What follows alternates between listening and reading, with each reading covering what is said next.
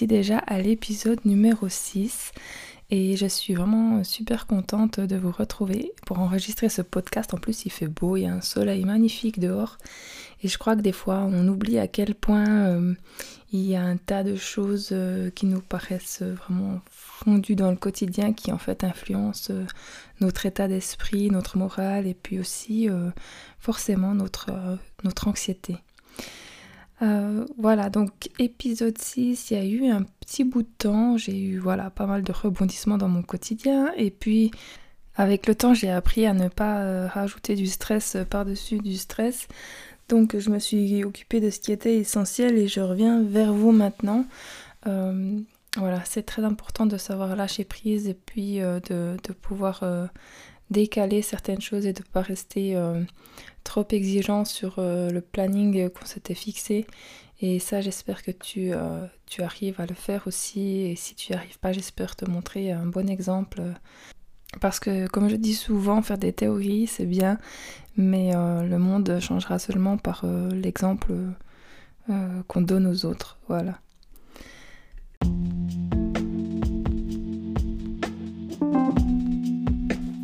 Hello, moi c'est Fanny. Bienvenue sur le podcast Queen Serenity, dédié aux personnes souffrant de stress, d'angoisse et d'anxiété. J'y partage des conseils que j'ai moi-même expérimentés, ainsi que des informations utiles à la compréhension de ce qui se passe à l'intérieur de soi. Mon intention est que tu te sentes compris, guidé et épaulé sur le chemin qui mène au bien-être.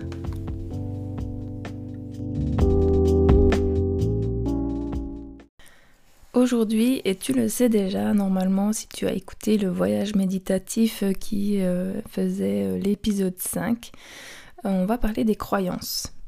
Alors souvent dans le développement personnel, on va parler des croyances limitantes. Moi je vais parler des croyances au sens large aujourd'hui. Et puis donc tu peux déjà avoir quelques notions si tu as écouté notamment mon voyage méditatif. C'était juste pour donner quelques exemples comme ça euh, d'une manière un peu euh, voilà, relaxante quand même, euh, un peu moins théorique.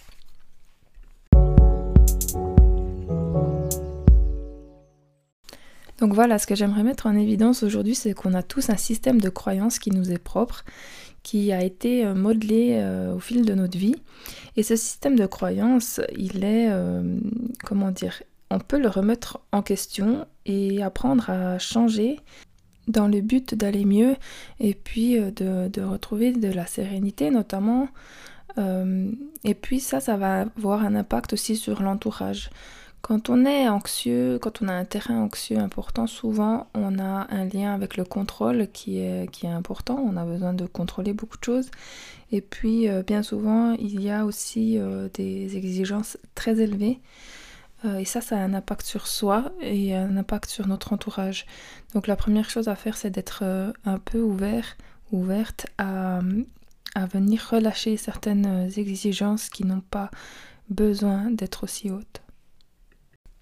Si on part de la naissance, en fait, quand on vient au monde, on pourrait penser qu'on est à peu près vierge de toute croyance, que voilà, on est un terrain qui va être complètement modelé euh, au fil du temps, mais maintenant on sait avec l'épigénétique, donc c'est toute la partie de l'ADN qui est, euh, comment dire, qui, est adaptable et qui se modifie en fonction des, événements qui se passent dans la vie et donc qui se transmet euh, de génération en génération et ça peut être notamment des traumatismes, des ouais souvent des traumatismes en fait liés à des expériences euh, de vie, de guerre. Par exemple, je sais que dans le livre de Deepak Chopra euh, qui s'appelle euh, Le fabuleux pouvoir de vos gènes, il parlait justement du fait qu'on retrouve dans les générations suivantes euh, le fait, dans, donc dans des comportements alimentaires, le fait qu'il y a eu des famines, donc avec potentiellement une guerre, si je me rappelle bien, dans les générations précédentes.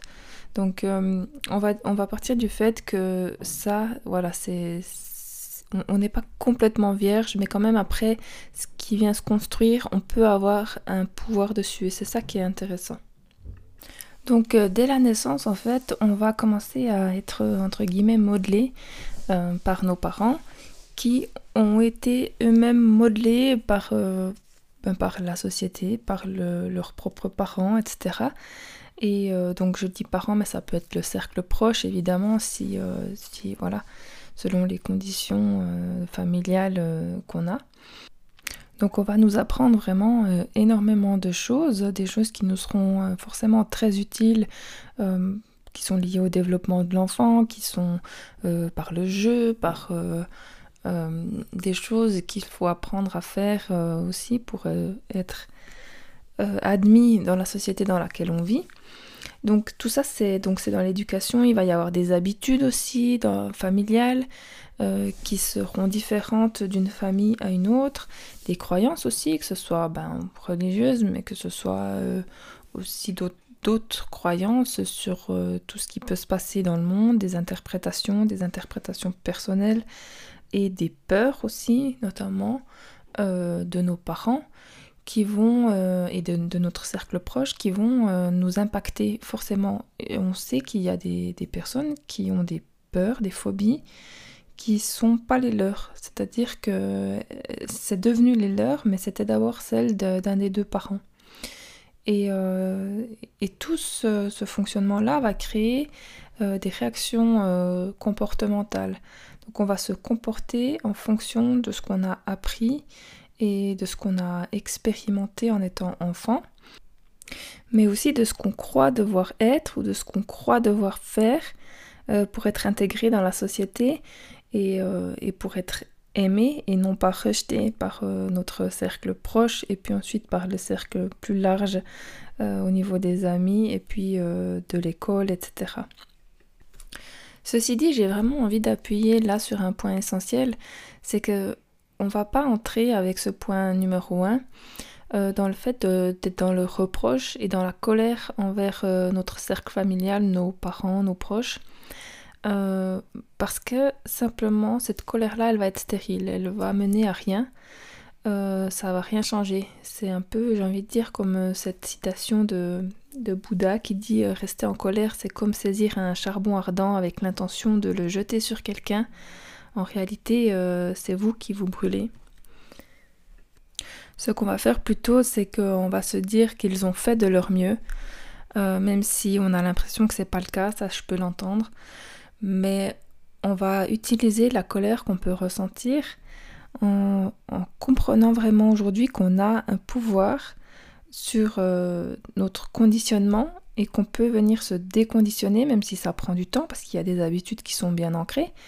Mais pour se déconditionner, il faut déjà prendre conscience, ce qu'on est en train de faire ici, et déjà je te félicite d'écouter ce podcast parce que c'est vraiment pas tout le monde qui a la capacité de, d'écouter et de vraiment se dire tiens je vais mettre en place des changements euh, parce que mon pouvoir il est là.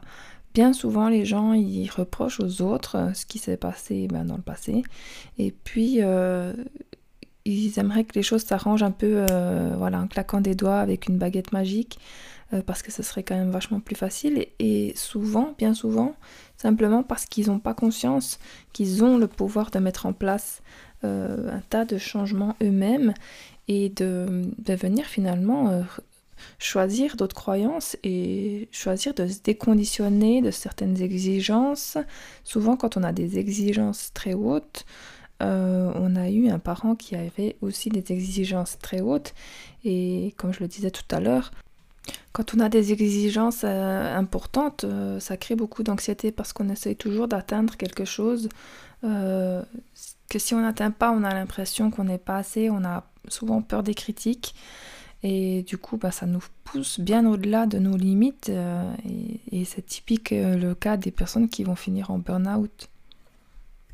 Donc j'insiste vraiment sur ce point.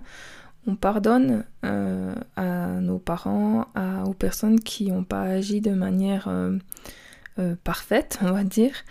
Euh, et puis simplement, on se rend compte qu'on peut venir changer les choses, mais que ça nous appartient à nous de venir changer euh, un tas de choses.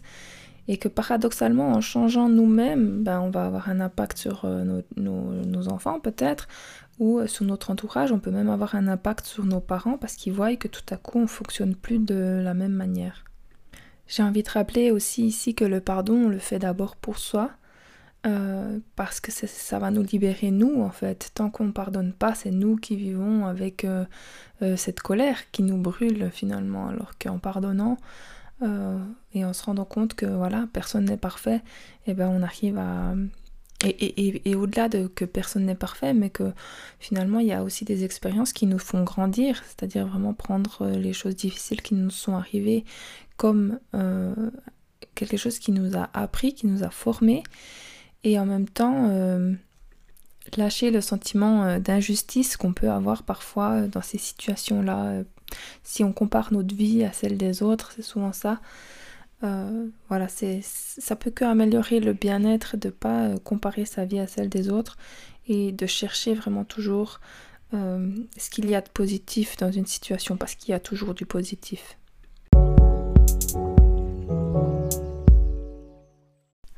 Voilà, le deuxième point euh, qui va venir façonner notre système de croyance, euh, bah, c'est l'école, l'interaction avec les profs, euh, les autres enfants aussi, notre interaction avec les autres enfants qui ont des systèmes de croyance déjà potentiellement assez différents du nôtre, bien qu'on soit dans la même société. Et on va vraiment entrer dans cette phase d'apprentissage qui va générer des croyances collectives, des connaissances collectives aussi sur le monde, mais finalement voilà, par exemple, si tu prends un livre d'histoire, finalement, il euh, y a quelqu'un qui l'a écrit avec un point de vue, euh, tu pourrais aller dans un autre pays du monde et puis euh, ce soit écrit avec un autre point de vue. Tu vois ce que je veux dire? C'est vraiment cette idée aussi de se dire, sans entrer dans les délires complotistes, mais vraiment de se dire, voilà, qu'est-ce que je sais, qu'est-ce qui est vrai dans ce que je sais, est-ce qu'il y a vraiment une vérité absolue?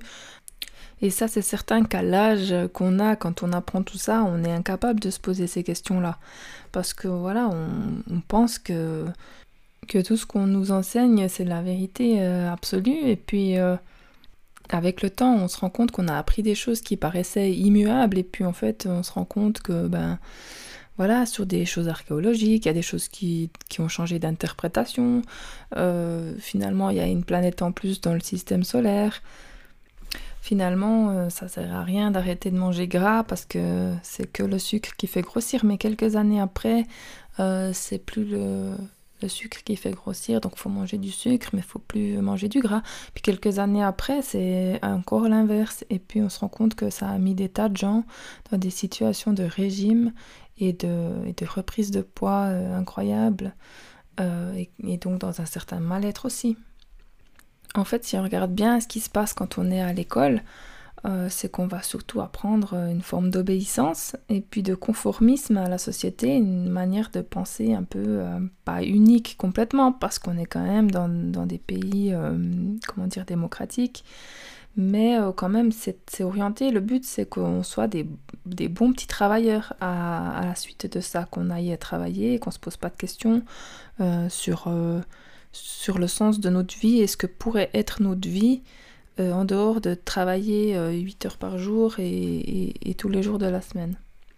Et puis bien sûr aussi pour le système économique, eh ben, on nous apprend à la concurrence avec les notes, etc. On nous apprend à, nous comparer aux autres, ce qui va quand même être un phénomène euh, qui, euh, pèse sur euh, beaucoup de morale de beaucoup de gens euh, à l'âge adulte, donc c'est un peu dommage.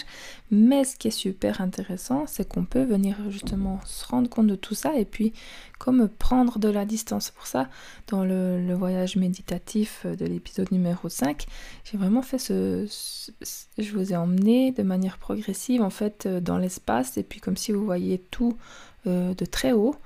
Euh, pour avoir ce sentiment de distance. Et puis quand on, a cette, quand on apprend à avoir cette distance à, propos de ce qu'on nous raconte et à propos et même de, à propos de ce que je vous raconte moi euh, dans ces podcasts, c'est-à-dire que c'est important d'avoir toujours ce, libre arbitre et puis de ne pas croire euh, tout ce qui tout ce qu'on nous dit simplement parce que il n'y a pas de vérité absolue, mais en plus de ça, il y a des choses qui peuvent changer, il y a des choses que moi-même je vais apprendre, et puis euh, il y a deux ans, j'aurais peut-être pas dit ce que je dis aujourd'hui de cette façon-là, dans cinq ans, peut-être que je dirai d'autres choses, euh, encore plus profondes.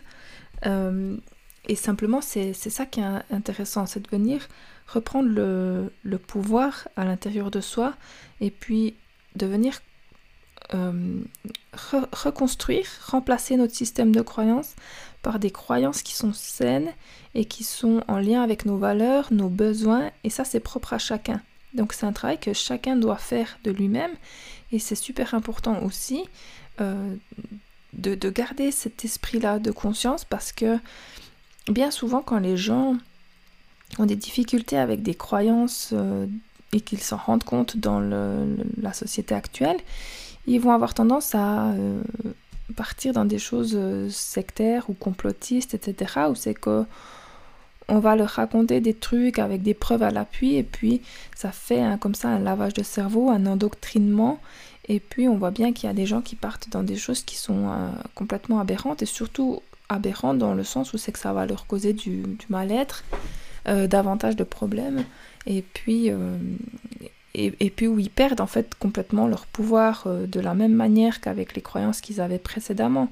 Donc comme moi je dis, euh, il faut venir changer ses croyances et son système de croyances, c'est vraiment de le faire consciemment euh, et de choisir ce qui est bon pour nous et ce qui est bon par rapport à ce qu'on souhaite voir changer dans le monde. Vraiment en essayant de montrer l'exemple par notre manière d'agir. Souvent les gens qui sont très anxieux, ils ont très très peur des critiques des autres mais ils se rendent pas forcément compte aussi que eux-mêmes sont très critiques envers les autres. Donc parce qu'ils ont des exigences élevées. Donc ça c'est important aussi de se rendre compte que si on commence à être moins exigeant avec les autres, moins exigeant avec soi-même, on va moins être touché par les critiques des autres. je parlais par exemple de prendre du poids tout à l'heure et euh, je parle de ça voilà parce que c'est souvent lié aussi avec euh, euh, des troubles anxieux des troubles alimentaires, mais qui ont souvent euh, des, points communs avec les troubles anxieux. Parce que simplement la, nourriture, ça apaise, donc euh, les gens se rendent pas compte au début. C'est inconscient et ils vont du coup manger euh, pour apaiser les émotions.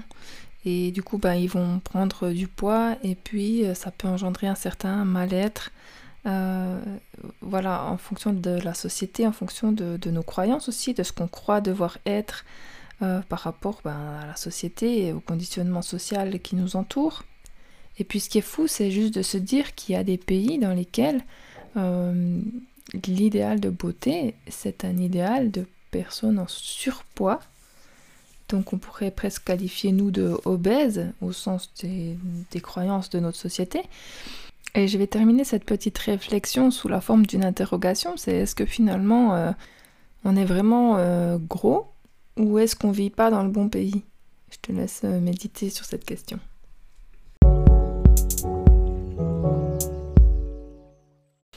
Le troisième point, il va, je vais le passer assez rapidement. Il est parallèle en fait à ce qui est de l'éducation familiale et scolaire. Ça va être tout ce qui est éducation religieuse euh, et spirituelle. Donc euh, là, c'est vraiment aussi un sujet qui est, complexe hein, à développer. Moi, je ne vais pas euh, me lancer dans des polémiques euh, entre les religions, surtout quand je vois à quel point ça peut générer quand même des, ouais, des menaces de mort, des, choses très très négatives. Et je trouve ça bien dommage parce que je pense qu'à la base, les religions, c'est quelque chose de spirituel et qui sont censés être liés à l'amour et au, bien-être, à la bienveillance envers les autres et en, en aucun cas à la guerre. Donc euh, simplement dire ici que oui, il y a des choses qu'on croit qui sont ancrées en nous euh, parce qu'on a appris ces choses-là de, de, l'éducation religieuse, mais euh, je crois que c'est bien de s'ouvrir et puis de voir un peu ce qui se passe dans les autres religions, dans les autres manières de vivre la spiritualité, parce que j'aime beaucoup cette image, je ne sais pas si tu l'as déjà vue, mais il y a un, poisson rouge dans un bocal, et puis c'est marqué, ça c'est la religion, et puis euh, tu as un autre poisson rouge qui est genre dans, dans une étendue d'eau qui est vraiment euh, autour, et puis autour c'est écrit spiritualité, et c'est vraiment comment je vois la chose, c'est que finalement c'est avec une certaine liberté qu'on peut aller voir, dans peut-être dans certaines religions, il y a des choses qui nous plaisent ici et là, et puis euh, dans certains comment dire, avec certains maîtres spirituels aussi. Et puis vraiment toujours se dire, mais tiens, euh, est-ce que ça a du sens? Est-ce que c'est bienveillant? Est-ce que euh, ça m'apporte quelque chose de bénéfique? Et puis vraiment venir comme ça euh, former, consolider ses propres, ses propres croyances, mais parce qu'elles sont bénéfiques pour nous, parce qu'elles nous font du bien, et parce qu'elles font du bien autour de nous.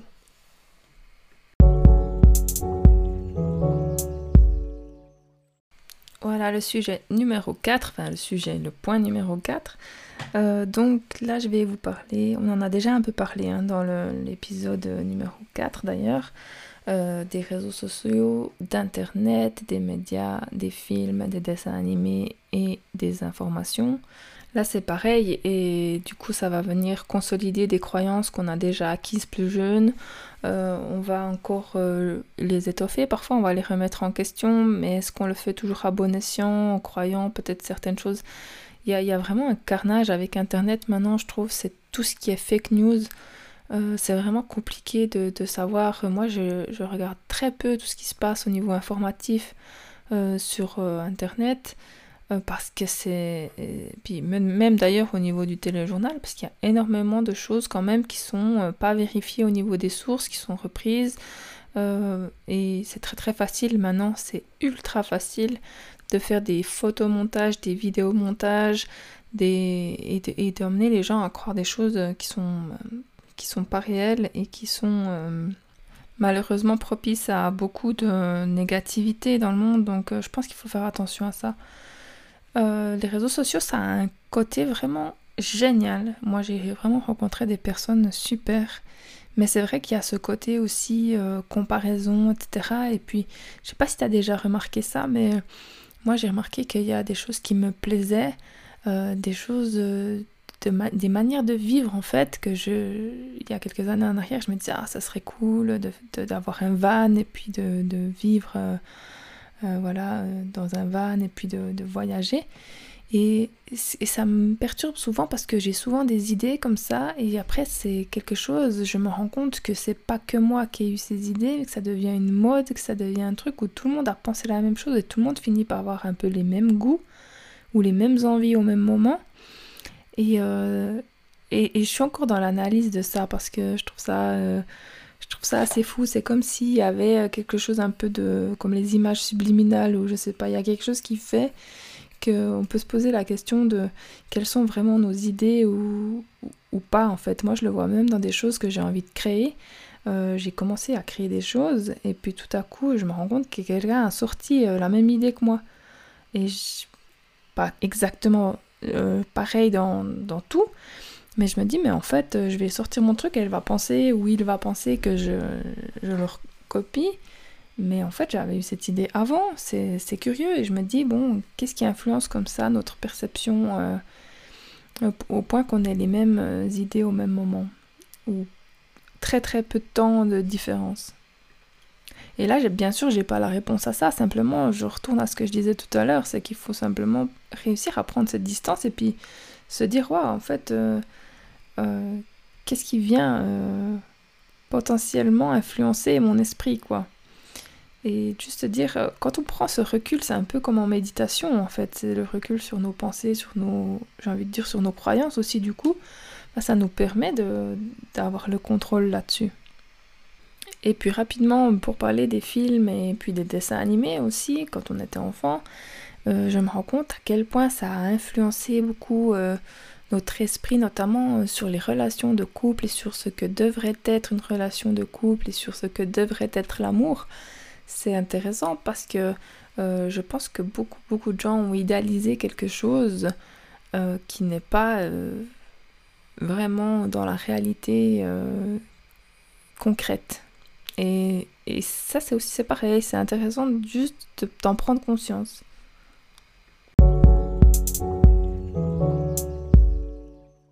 Bien sûr, la liste n'est pas exhaustive, mais euh, je vais terminer avec le point numéro 5 et je vais parler d'inconscient collectif. Donc l'inconscient collectif, j'en ai déjà parlé un petit peu euh, avant.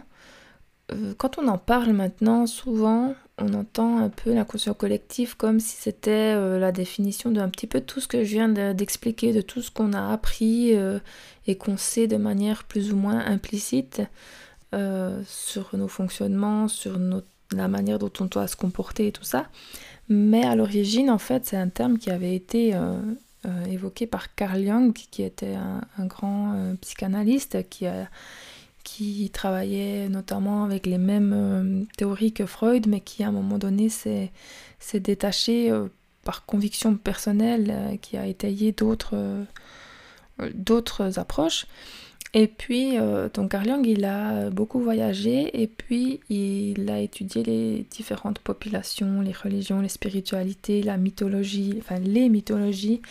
Et puis, il s'est rendu compte que dans différentes cultures, à travers le temps et l'espace, euh, il y a un bagage euh, commun, un bagage plus ou moins imaginaire, mythique, poétique.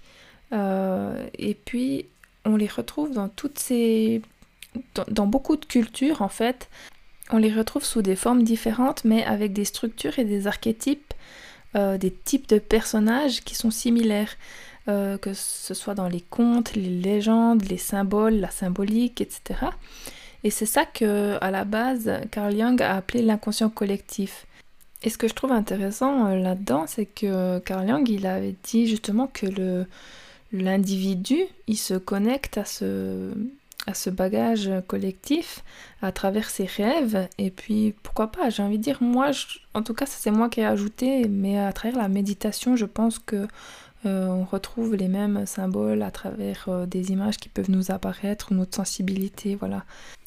Et lui il disait en fait Carl Jung que c'était important pour la santé psychique que l'individu se connecte à ce bagage commun à l'humanité en fait. Il disait que c'était important d'avoir ces liens et, moi ça m'a vraiment, euh, ça a créé des liens. En fait, c'est comme si ça a éclairé quelque chose avec euh, ce que j'appelle moi la spiritualité, avec ce que j'ai développé en fait depuis que j'ai un petit peu commencé à m'éveiller à toutes ces choses là. Ben, c'était vraiment de, se rendre compte que c'est ce qui fait du bien. Et ben pour moi c'est ce bagage commun qui est un petit peu euh, voilà qu'on connaît tous sans vraiment connaître et puis qu'on a besoin peut-être d'aller euh, reconnecter parce qu'au jour d'aujourd'hui on est, dans des sociétés très très matérialistes, très très basées sur euh, tout ce qui est financier, tout ce qui est matériel. Et, euh, et ouais je pense que qu'on gagne tous à aller un peu plus dans la spiritualité mais dans une spiritualité vraiment consciente choisir une spiritualité qui fait du bien à soi et qui fait du bien aux autres et se reconnecter vraiment peut-être euh, moi, je dis souvent, en fait, ma religion, c'est l'amour, parce que je crois que c'est juste la base, en fait. Il faut aimer. Euh, si on fait les choses avec amour, je pense que déjà, on gagne beaucoup de chances de faire les choses bien.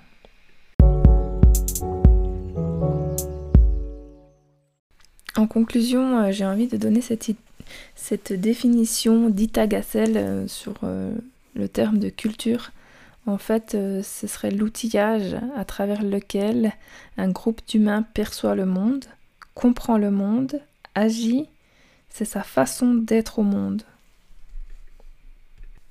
C'est vraiment cette ouverture-là, je pense que tu l'auras compris, que j'ai voulu donner dans cet épisode, parce que le fait de commencer un petit peu à se détacher de ses croyances, de se détacher euh, euh, des outils qu'on a en commun mais qu'on n'arrive pas à percevoir parce qu'on est trop euh, tous ensemble à penser euh, la même chose, à part que bien sûr les gens qui voyagent s'en rendent compte. avec internet on peut se rendre compte aussi de beaucoup de choses. Mais c'est vrai que par exemple on part en voyage, on se rend compte de la manière de fonctionner d'autres gens et on se trouve, on trouve peut-être des fois que c'est vachement plus sain que chez nous.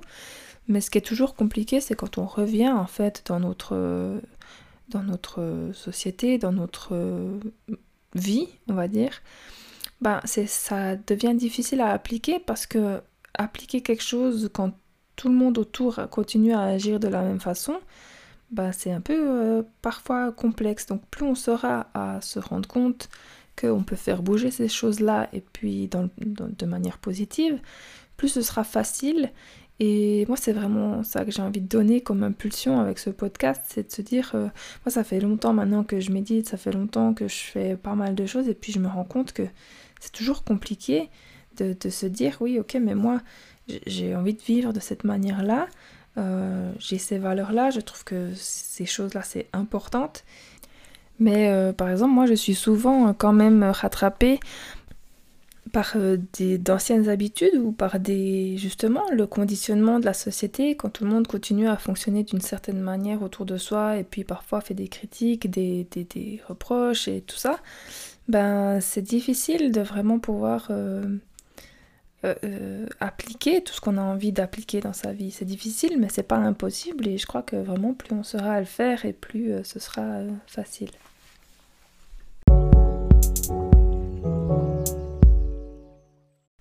En résumé, pour faire un lien plus explicite avec l'anxiété, parce que c'est quand même le but de ce podcast et je ne sais pas s'il a été perçu par tout le monde à travers mes explications, mais c'est vraiment l'idée de venir remettre en question des croyances qui aujourd'hui sont pas bénéfiques pour notre bien-être ni pour le bien-être des gens autour de nous. C'est vraiment retrouver euh, le potentiel et, le pouvoir de choisir, de décider de vivre différemment, de le faire euh, consciemment, j'insiste vraiment là-dessus, consciemment et euh, en étant maître de la situation pour ne pas partir, euh, euh, comment dire, à être manipulé par des gourous ou des, ou des charlatans ou des sectes ou je sais pas quoi.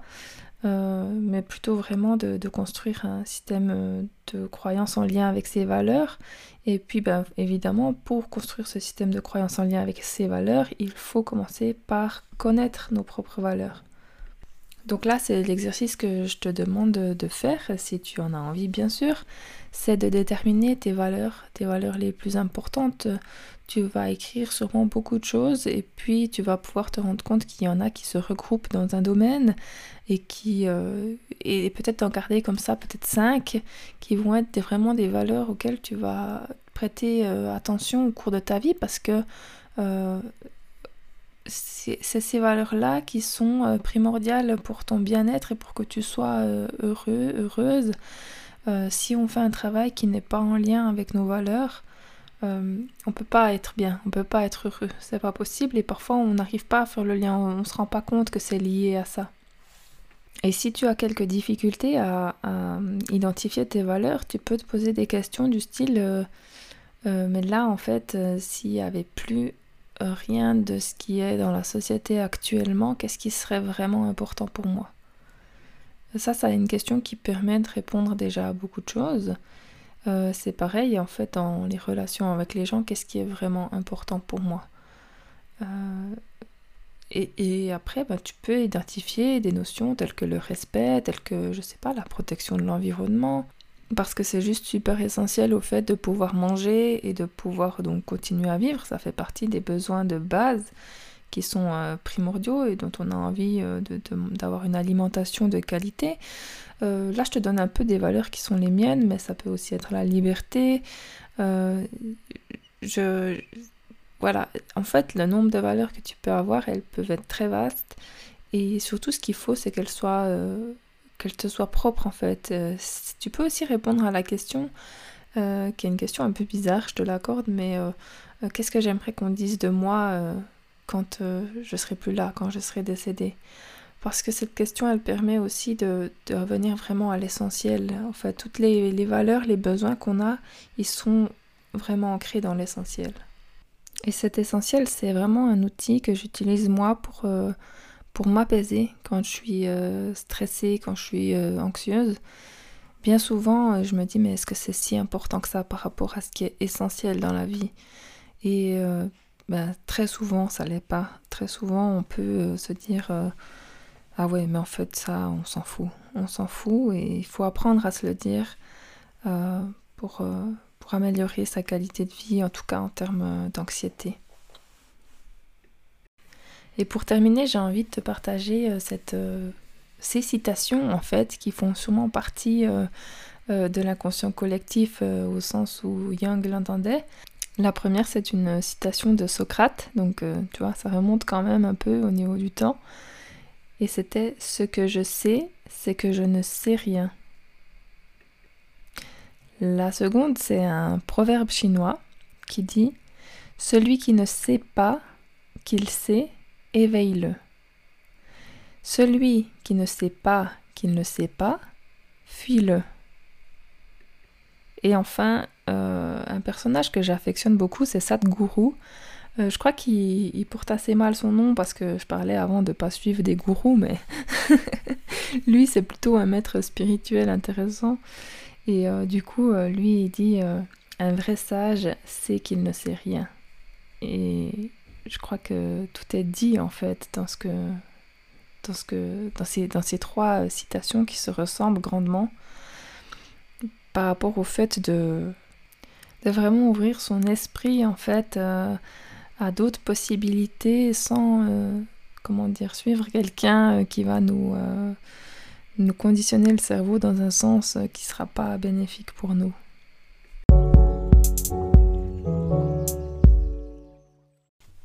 Et c'est déjà terminé pour l'épisode d'aujourd'hui. Euh, j'espère que ça t'a plu, j'espère surtout que ça puisse t'aider. Et n'hésite pas si tu as des questions, j'aime beaucoup l'interaction avec les gens et c'est très motivant en plus d'avoir euh, vos retours. Euh, je trouve que le plus simple c'est de le faire via mon compte Instagram. Donc tu peux me contacter, je vais mettre le lien en description de cet épisode. Il est aussi sur la description du podcast. Et puis, euh, n'hésite pas aussi à t'abonner, euh, car c'est vraiment une source euh, de motivation importante pour moi. Et tu peux le faire sur la plupart des plateformes, disons les plus connues de podcast. Et comme ça, en fait, tu louperas pas la sortie des prochains épisodes. Tu peux aussi simplement t'abonner à mon blog sur, lequel pardon, je partage chaque épisode qui sort. Et enfin, la semaine prochaine, on se retrouve. Maintenant, tu sais que c'est en alternance, donc je fais un voyage méditatif, euh, un podcast un peu plus théorique. Et du coup, on se retrouve avec le voyage méditatif dimanche prochain. Voilà, à bientôt!